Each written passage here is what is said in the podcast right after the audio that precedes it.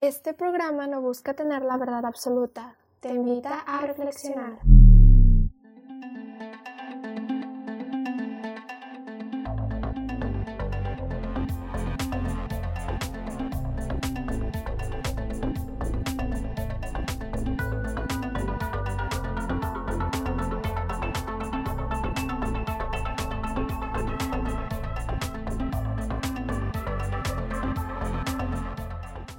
Hola, hola, bienvenido, bienvenida seas a este nuestro espacio en el siéntete libre de llorar, de gritar, de reír o de hacer absolutamente cualquier cosa que tú quieras.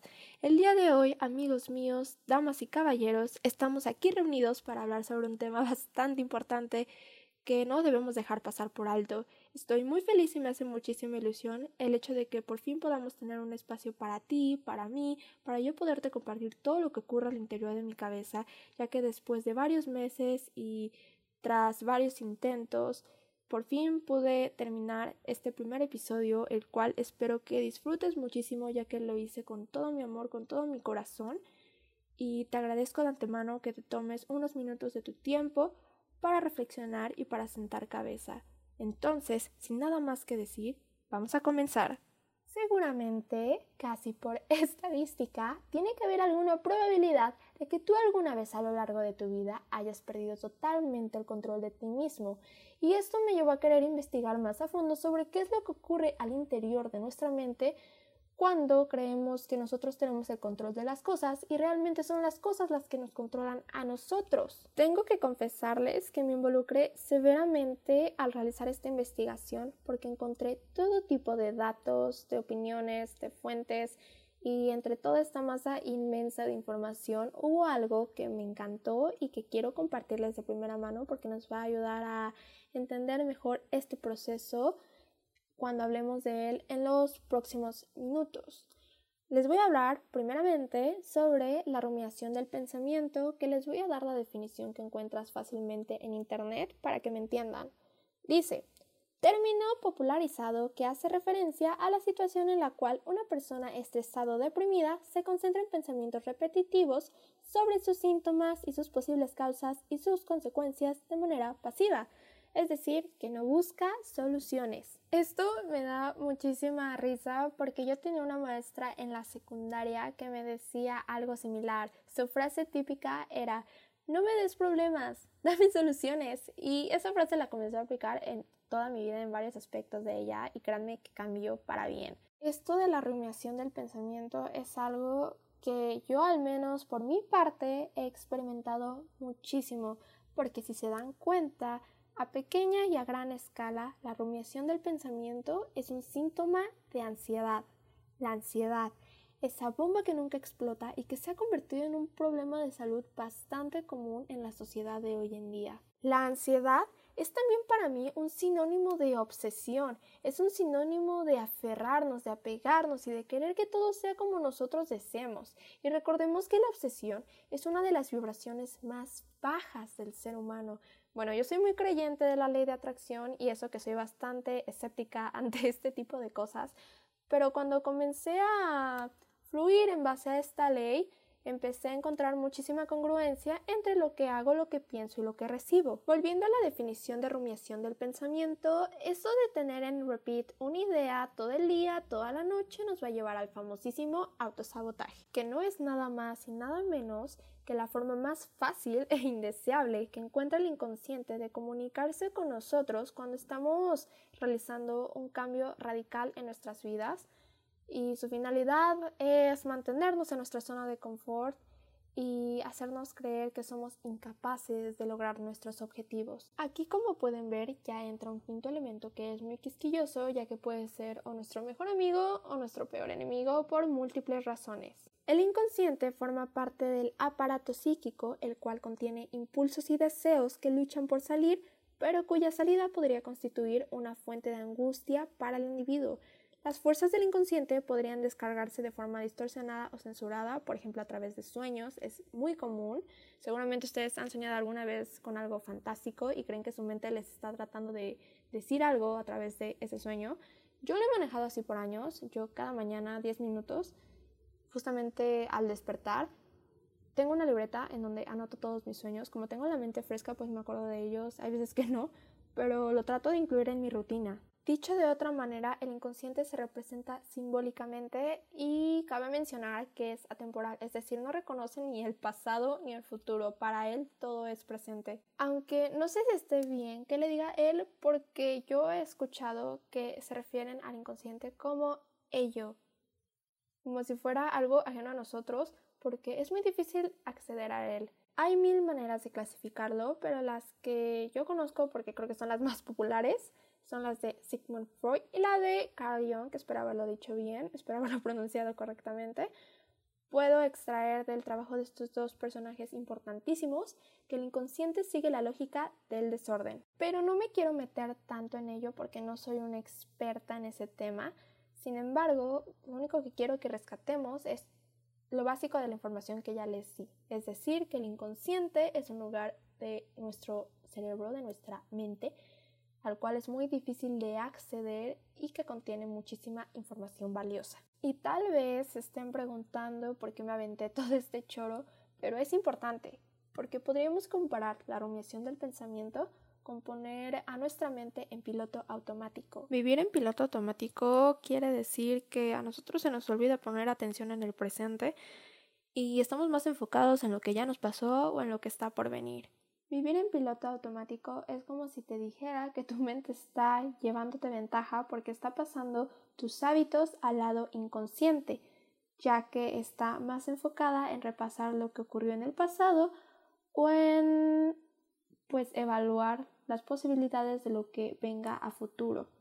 Es decir, vivir en piloto automático es ignorar completamente el presente, ignorar completamente el ser y estar un ejemplo, para que me entiendan, es como cuando llegas a un lugar y no sabes ni cómo, no sabes ni qué camino tomaste, porque tu mente ya lo tiene en automático. Es como si ya la hubieras programado para hacer tal cosa, pero no estás consciente en el momento. De los 75 mil pensamientos que se estima que una persona tiene al día, el 95% ya están programados. O sea, ya es algo que tiene un canon tuyo que tú le creaste y que de alguna manera no estás cambiando, no le estás haciendo nada diferente, estás viviendo lo mismo todos los días. Podríamos resumir esta horrible costumbre en una sola pregunta y no quiere decir que no podamos reprogramar nuestra mente, al contrario, claro que se puede.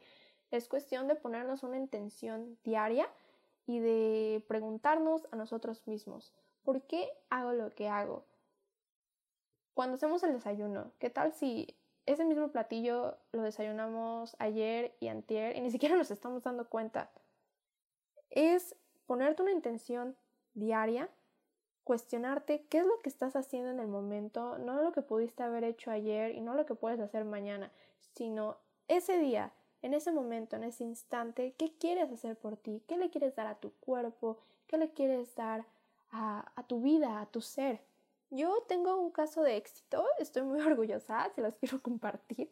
A mí me pasaba que se me complicaba horriblemente el estudiar matemáticas, porque no había tenido maestros buenos y los que me habían tocado eran muy poco motivantes, o sea, querían que todo fuera muy cuadrado y que te lo aprendieras, así como que te programaras para hacer las cosas y que no te cuestionaras el por qué.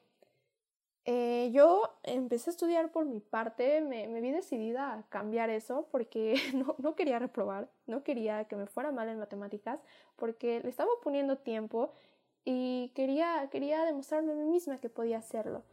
Entonces, en lugar de pasarme memorizando cosas, que obviamente también es importante memorizar, pero yo, yo me aprendo algo y al siguiente día se me olvida, o sea, no funciona. Yo, mi, mi sistema de aprendizaje no es así. Yo tengo que hacer las cosas, yo tengo que practicarlo y tengo que buscar la raíz de todo. Entonces, en lugar de estarme aprendiendo fórmulas y procedimientos, yo buscaba nuevos procedimientos, yo buscaba de qué manera podía explicar lo que estaba pasando en el papel. Me tomó alrededor de seis meses aprender lo que no había aprendido en años pero fue gracias a mí y que no dejé que otras personas influyeran en la decisión de programar mi mente que yo empecé a desarrollar nuevas habilidades, empecé a utilizar más la lógica y de alguna manera me, me sentí mejor conmigo misma porque sabía que era un logro, sabía que el hecho de, de haberme dedicado tanto tiempo y de haberme dispuesto a hacer algo porque me importaba mi presente, me importaba saberlo en el momento, no me importaba ni para ayer ni para lo que venga, me importaba en el momento, me importaba que eso se me quedara en la mente y, y vaya, eh, estoy muy feliz porque ya no tengo problemas con matemáticas, a veces uno que otro, como todos, pero ya no tengo ese problema. A lo que voy es que tenemos que abandonar esos pensamientos que nos bloquean y nos limitan, que nos hacen sentir incapaces o que nos hacen sentir que simplemente no, no lo vamos a hacer porque no lo sabemos en el momento, pero no quiere decir que no lo podamos aprender. Hay que estar trabajando constantemente en nuestra mente, hay que estarla ejercitando y sobre todo hay que tener una dieta mentalmente balanceada, que les voy a explicar más adelante porque necesitamos ver otros temas primero. Ahora, Parte del aprendizaje es también el autoconocimiento. El saber de qué estás hecho te va a ayudar a tener más en claro tu dirección, tus aspiraciones, también tus intenciones y de qué manera te puedes beneficiar con ciertas cosas. Eso de conocerse, créanme que es toda una travesía. O sea, primero tienes que hacer las cosas para saber qué te gusta y qué no. Tienes que probar de todos los colores y sabores. Yo me di cuenta de que no tenía ni la menor idea de quién era cuando me tocó personificar a alguien más en una obra de teatro. Para los que se dedican al arte, ustedes saben lo complicado que es crear un personaje desde cero. O sea, pensar en cómo se va a vestir, cómo se va a expresar, qué tipo de, de palabras están incluidas en su vocabulario, etc. Es un proceso muy duro y te tienes que meter completamente en la carne del personaje. Tienes que abandonarte un momento para ser otra persona. Y es ahí cuando yo abandonándome, bueno, en mi intento de abandonarme, entendí que, que ni siquiera estaba abandonando algo consistente. No, no sabía cómo crear un lazo con el personaje que me había tocado para a partir de ahí pues empezar a desarrollar todo lo que es. Empecé a agarrar inspiración de todos lados, me puse a ver todo tipo de películas, todo tipo de libros, para yo intentar como encontrar algo parecido a lo que más o menos tenía en mente, pero no tenía muy en claro, o sea, realmente yo estaba buscando un milagro que me iluminara y me dijera, así es el personaje y así te tienes que comportar. Pero ni yo saber de qué estoy hecha, ni yo saber cuáles son las palabras que utilizo, cómo me visto, qué, de qué manera trato a los demás, de qué manera me trato a mí, ¿cómo voy a saberlo de otra persona? No quería que mi personaje se viera inconsistente o de mala calidad porque no es propio de mí y así fue como tuve que hacer un trabajo doble. Tuve que primero investigar quién era yo para después poder delimitar cómo iba a ser la otra persona. Y esto solamente me rectifica que lo que tienes en el interior es lo que vas a ver en el exterior. El retrato que tenemos de nosotros mismos suele ser muy engañoso, porque nosotros le podemos estar pintando cosas de más y paralelamente le podemos estar quitando algunas con tal de aceptarnos. Puedes identificar sencillamente que sufres de este problema si de repente te llegas a sentir como un extraño contigo mismo, como si fueras ajeno a ti. Conocerse es algo inevitable. En algún momento de tu vida te va a tocar o vas a tener que conocerte porque te tienes que conocer y porque no puedes seguir permitiendo a lo mejor algunas conductas tuyas o de otros. Esto va a influir en qué factores externos y qué factores internos te controlan y te dominan. Entre los factores internos podemos encontrar tus actitudes, actitudes, tu personalidad, tus motivaciones y sobre todo tus habilidades.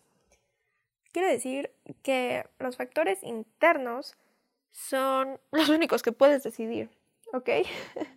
son los únicos que, que tú puedes controlar y que a la parte van a controlar.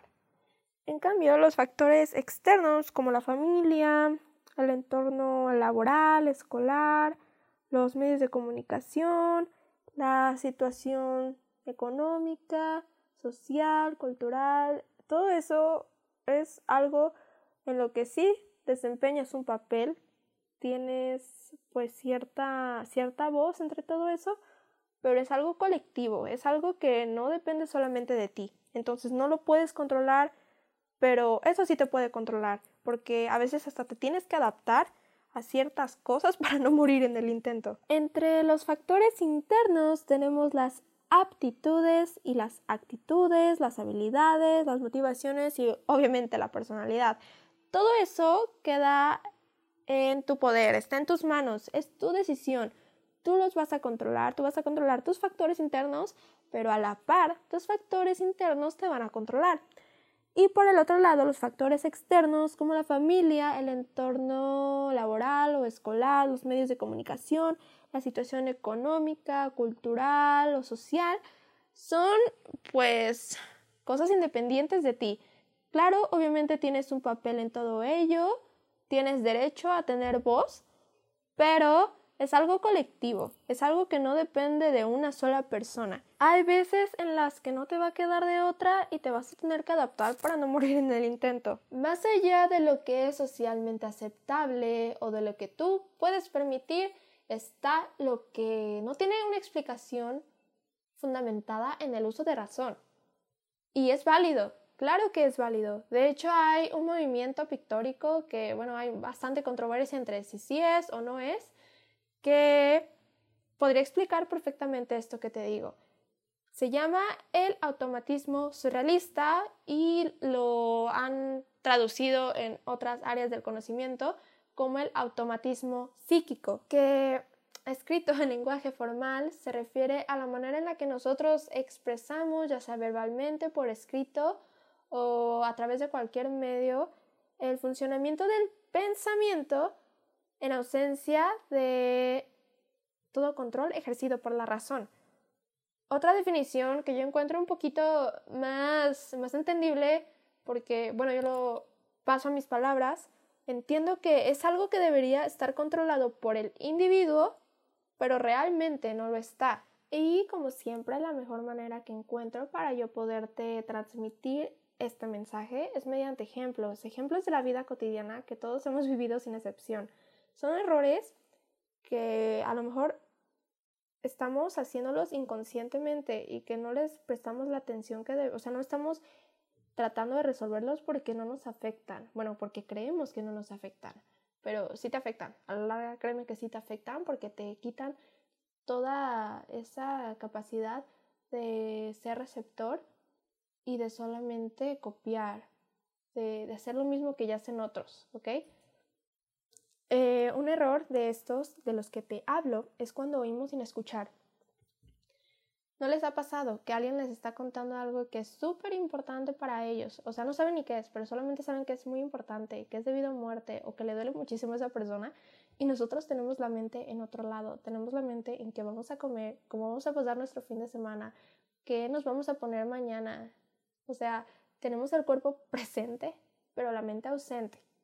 Otro error muy común es cuando vemos sin observar.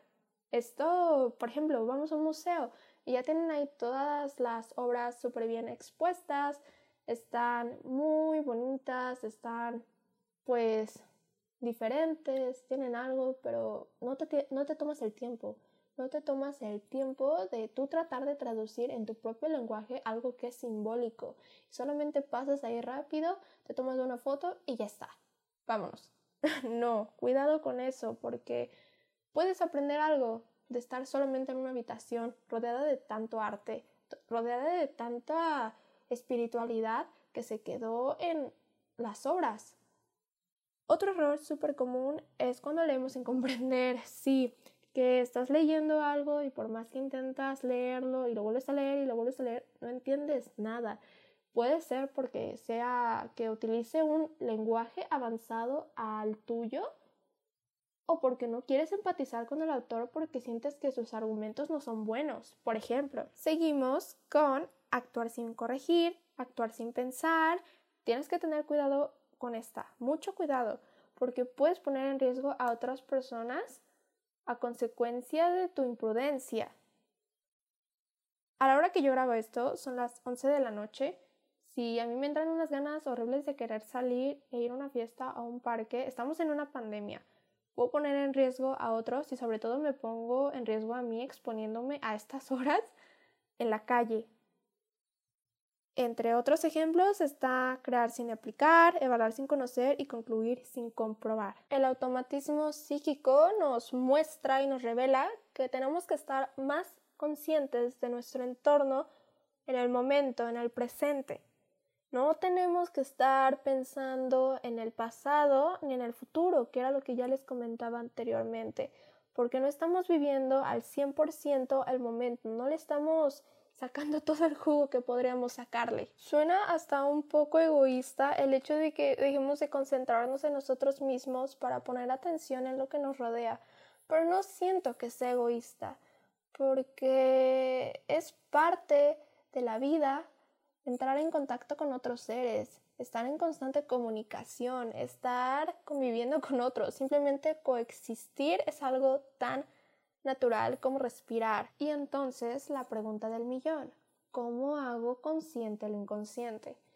Hay varias maneras, hay varios métodos, pero a mí uno que me ha funcionado a la perfección, porque además me mantiene con un humor positivo a lo largo del día, es la meditación. La meditación, créanme que es más que sentarte en posición de flor de loto y cerrar los ojos y poner la mente en blanco. Al contrario, creo que es quitarte todos los filtros que has adquirido a lo largo de los años para abrirte nuevos caminos y sobre todo ver en ti qué cosas puedes cambiar y cómo vas a dejar que tanto los factores externos e internos controlen tu vida sin afectarte necesariamente, porque obviamente al ser seres muy influenciables, nuestro entorno es también una fuente de inspiración.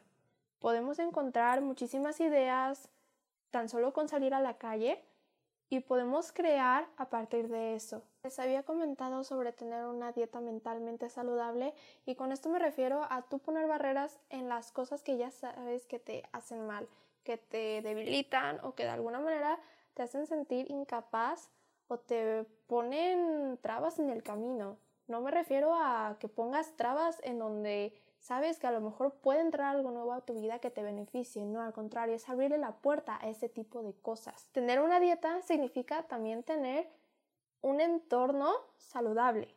Tú elegir tu entorno, elegir en qué lugar te vas a desarrollar, en qué lugar vas a querer explotar tu potencial y que estés seguro de que en el lugar en el que estás te va a llevar muy lejos, te va a llevar a otro en donde vas a ir escalando poco a poco y también vas a quedar más satisfecho contigo mismo, con tu trabajo y con todo lo que te propongas. Hay una técnica llamada mindfulness que se ha vuelto muy popular en los últimos años y que de hecho pueden encontrar podcasts sobre ella aquí en Spotify o en otras plataformas porque ha revolucionado la manera de hacer introspección. Como les había comentado, eh, eso de tener la mente ausente y el cuerpo presente está mal, ¿ok? Es un error muy común y a veces no nos damos cuenta, pero lo podemos corregir. Esta técnica lo que hace es tener ambas cosas presentes, tanto el cuerpo como la mente. Entonces, anímense, yo les invito. A mí me ha cambiado muchísimo la vida. Y si a alguno le sirve, qué bueno. O sea, de verdad, qué, qué chido que podamos estar aquí todos ayudándonos y formar una comunidad de todo esto para compartir también nuestras experiencias y que nos sirva como motivación cuando sintamos que todo se nos viene abajo. Esto de hoy elijo ser un desastre y mañana no, se nos puede estar alargando mucho. Podemos estar repitiendo esa misma frase todos los días y el mañana pues parece que nunca va a llegar. Tenemos que actuar hoy, tenemos que ver por nosotros hoy, estar conscientes de nuestro presente, no envolvernos en lo que queremos que pase a futuro y en lo que ya pasó. No, tenemos que estar atascados en el pasado, tenemos que estar aquí, tenemos que vivir, tenemos que experimentar, tenemos que aprovechar el tiempo que tenemos en esta tierra para hacer algo que nos llene completamente y si tú tienes algo que, quieras decir, hay otra persona que lo quiere escuchar. Siempre hay alguien. Lo que vamos a hacer a continuación es un ejercicio de meditación muy rápido, muy sencillo, para que toda la información que acabo de meter en tu cabeza la puedas utilizar a tu favor, la puedas moldear y la puedas adaptar a tus necesidades. Te hago la invitación para que tengamos un momento de relajación previo antes de despedirnos para limpiar un poco nuestra mente de todo aquello que sea externo para concentrarnos en nuestra persona. Te voy a pedir que por favor te recuestes sobre tu cama, sobre el suelo. Si tienes un tapete de yoga que utilizas para hacer ejercicio, sácalo, extiéndalo y recuéstate sobre él. Recuéstate boca arriba. ¿Vale? Cierra tus ojos. Descansa tu cuerpo como si pesara mucho. Ahora estírate. Fíjate en cómo se alarga tu cuerpo.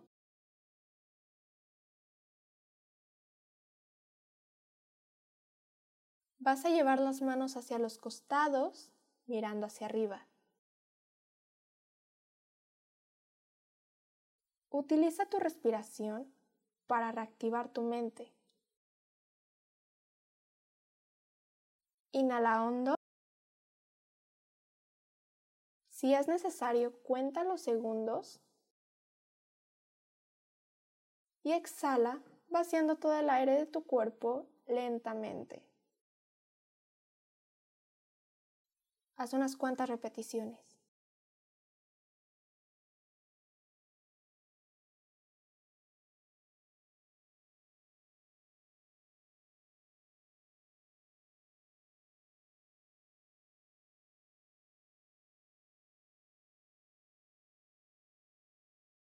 Fúndete con el silencio.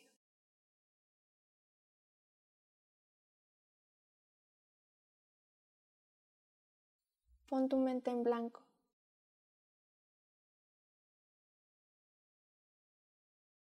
Nota cómo tu cuerpo se siente ligero, cómo aumenta tu nivel de oxígeno y cómo estás consciente de tu respiración.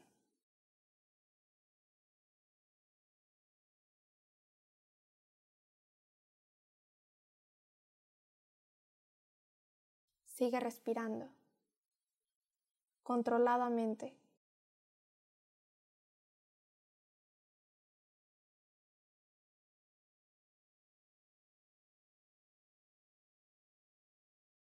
Inhala. Exhala. Poco a poco, reincorpórate en una postura que sea cómoda para ti y recupera toda la energía.